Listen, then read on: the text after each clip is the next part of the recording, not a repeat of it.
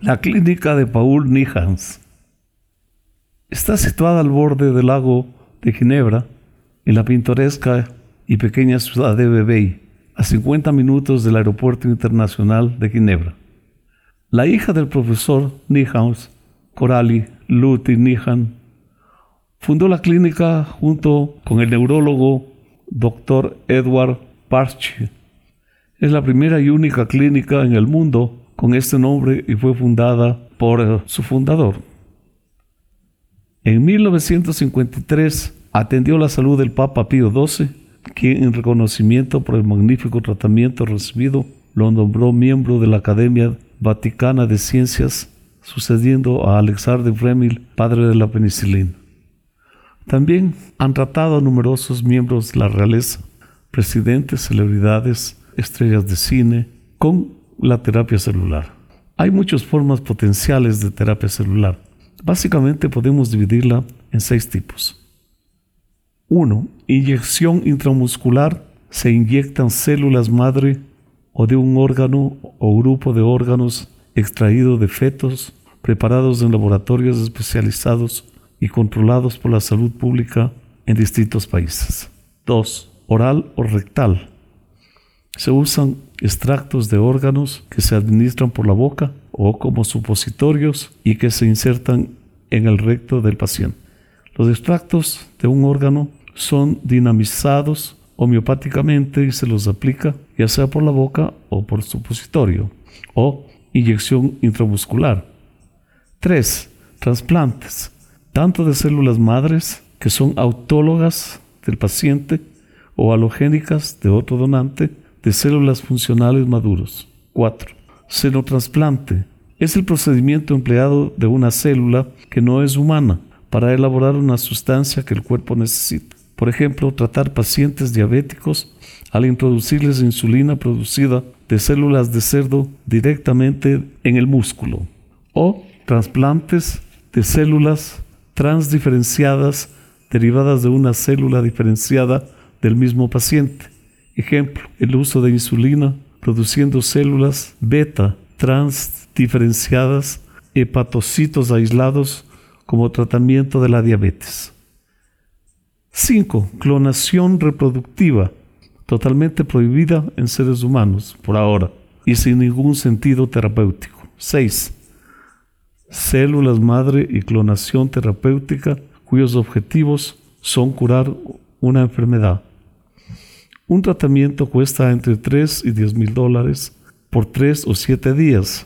También hay que considerar el hotel, la alimentación, que es un negocio paralelo independiente. ¿En qué consiste la terapia celular? Es el rejuvenecimiento y revitalización mediante inyecciones de células de corderos no natos, el cual es un tratamiento polémico de la medicina moderna. El precursor de este tratamiento fue el doctor Paul Nichols hace más de 100 años. Se calcula que en el interior del cuerpo humano mueren cada segundo unas 50 millones de células que son reemplazadas por otras. Sin embargo, cuando estamos enfermos o envejecemos, disminuye la calidad y la cantidad de las mismas, es decir, las células reemplazantes son imperfectas.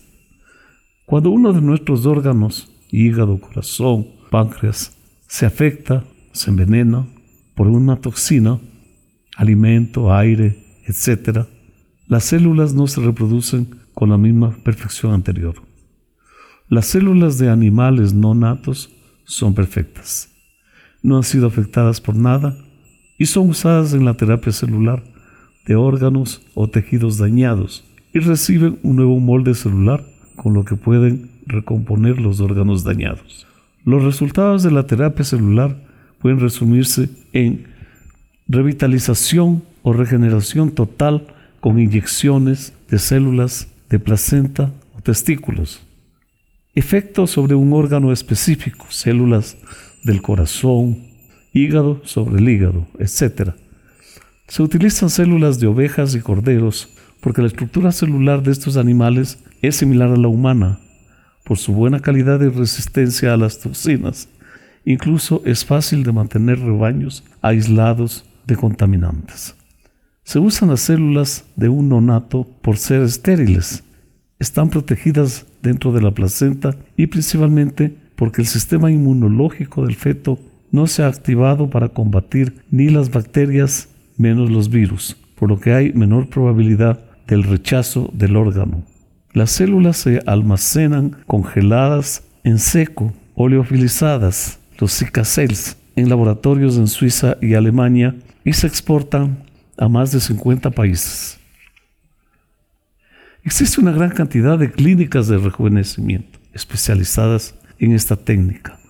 En Alemania Occidental son los más adelantados en esta materia. Los famosos laboratorios de Sibila en Heidelberg tienen factorías espectaculares en la obtención de las células.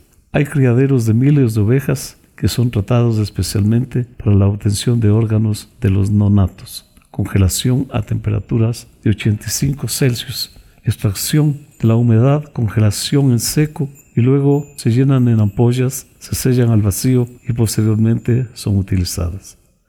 Me pareció interesante y le pregunté a la señora, que daba la explicación, si habían pensado en poner sucursales en otros países.